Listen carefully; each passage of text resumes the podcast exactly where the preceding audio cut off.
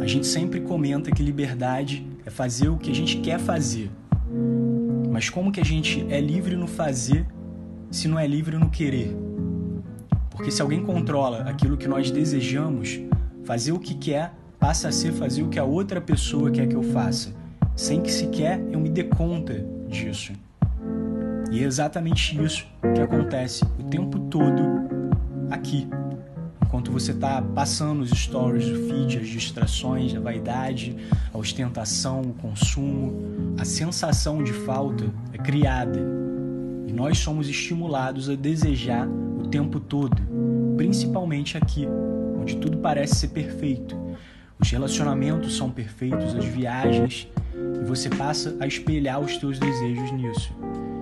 E isso tudo nos dá a sensação de que falta sempre muita coisa para alcançar a felicidade. E aí nós vamos atrás disso.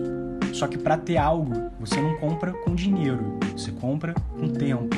Tempo que você gastou para ter aquele dinheiro. E esse desejo, além de roubar o teu tempo, ele ainda vai te levar para o mesmo lugar que você estava antes dele surgir. Nós desejamos o que nós não temos e quando nós temos, nós já não desejamos mais, porque a falta desaparece. E é nesse processo de realizar os desejos quando você perde a visão do ser. Você não perde o ser, você perde a visão do ser.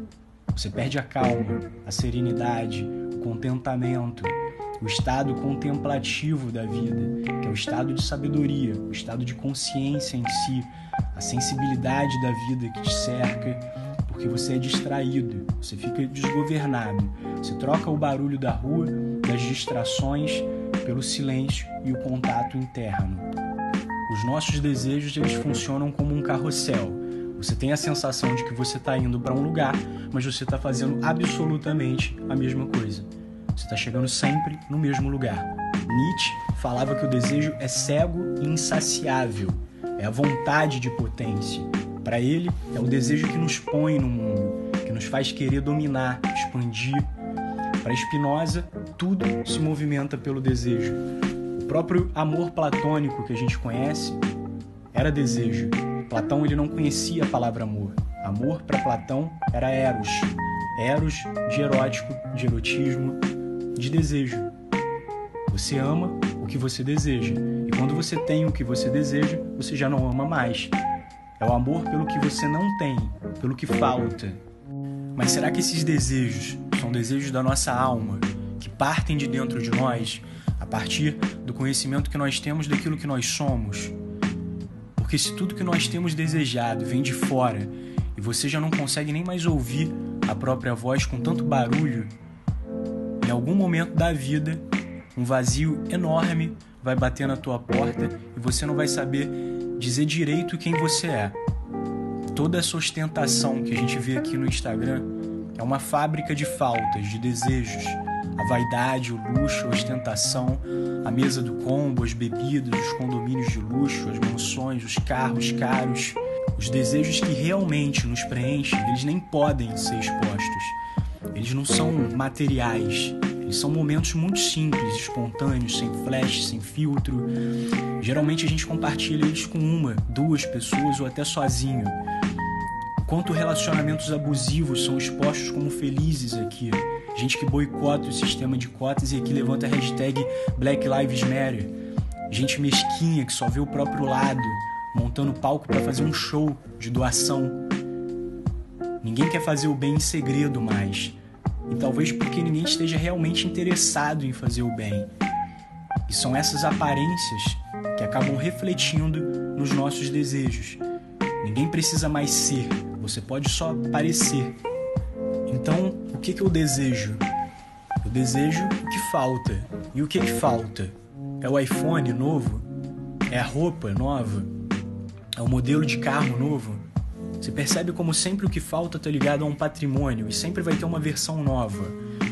Elas nascem para morrer. Elas já são criadas pensando em estimular o consumo da próxima versão. E aí, os mecanismos de poder controlam o desejo para nos controlar. A mídia controla o desejo, que é o que controla você.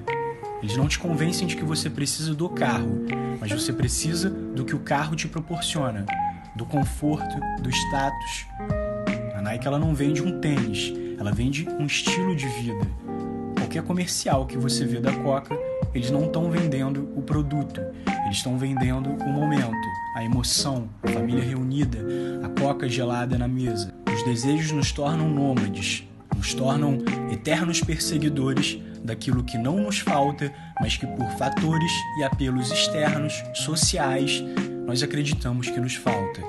Ao invés de olhar para dentro, conhecer a si e se projetar no mundo a partir daquilo que se é, de todas as suas formas, singularidades, você abandona tudo aquilo que te torna único, renuncia à tua própria identidade para correr atrás das coisas que inconscientemente te manipularam a achar que te fazem falta. E você paga com o recurso mais caro que existe na vida, que é o tempo. Porque nós somos estimulados a ter cada vez mais e por menos tempo. Tipo alimento ultraprocessado, você acha que está se alimentando, mas você está se matando, porque aquilo não supre, não sustenta. Tem desejos que também são cancerígenos, eles adoecem a alma, eles não alimentam, eles só aumentam o vazio. É tipo beber água salgada. Quanto mais você bebe, mais sede você tem. Você nunca consegue se realizar suficientemente, porque sempre coloca a tua felicidade sobre coisas finitas, passageiras e transitórias. E aí nós não conseguimos mais nos manter em relacionamentos, a gente não consegue nem terminar um livro, uma faculdade. Nós queremos sempre sair, mudar. E na real a gente está num carrossel. A gente acaba sempre no mesmo lugar. Nós perdemos o foco daquilo que realmente importa, a alma, preenchendo um vazio existencial com coisas supérfluas que não importam. Não há nada de material que satisfaça o imaterial, a alma. E aí vem uma depressão que te obriga a lidar com a própria angústia. Quando vem um sofrimento, uma perda, não tem remédio que cure. Você pode ficar dopado, mas sempre que você acordar, sempre que voltar à lucidez, você vai voltar para o mesmo lugar e você vai ter que encarar aquilo. Porque não tem distração para o sofrimento. Quando você tá mal, nada te distrai. O sofrimento ele é um momento raro da vida que você não tem como escapar da realidade. A gente tem um monte de distração que tira nossa noção da vida como ela realmente é e nos prende nas coisas que não são.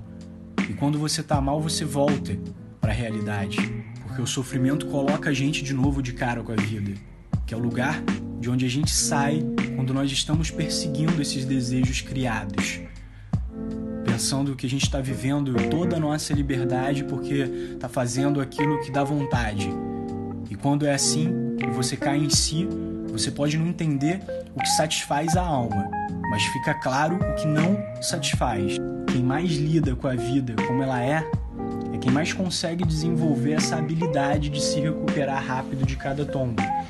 Encarar a vida como ela é, estar atento a ela, sem ser manipulado pelas distrações das faltas que não vêm de nós e dos desejos que não vêm da alma. Sem subterfúgio, sem jeitinho, sem ignorar os desejos da alma, entendendo tuas fraquezas, tuas limitações, tuas potencialidades encarar a vida e nós mesmos, por mais que isso possa parecer assustador. É isso que nos torna melhores, mais humanos e mais livres. E se assim não for, além de escravos dos desejos, nós seremos submetidos a todas as consequências dessa vida de faltas. Porque a cada escolha que nós fazemos, nós deixamos inúmeras possibilidades de vida para trás. Então, uma pequena decisão ela pode alterar completamente o rumo de nossas vidas. E é uma questão de estar presente. Teu coração tá onde você está presente e onde você se coloca. A liberdade ela não busca a realização de todos os desejos. Ela confere ao ser humano critérios para que ele possa analisar o que lhe serve e o que não lhe serve. E é por isso que discernimento é liberdade. Escolher apenas aquilo que vem de dentro e que te agrega a liberdade. Vícios e paixões eles aprisionam. Tudo que te torna dependente rouba tua liberdade. Quanto mais necessidades nós temos, menos tempo sobra. Quando nós temos poucas necessidades, nós temos mais tempo para nós mesmos. Liberdade é isso. É tempo para se ouvir, se entender, refletir, criar, A liberdade está no desprendimento. Quem faz tudo o que deseja não é livre, é escravo dos desejos. Simplicidade é liberdade. A verdadeira satisfação ela não é material, ela é espiritual. Ela está dentro de nós, ela não está fora.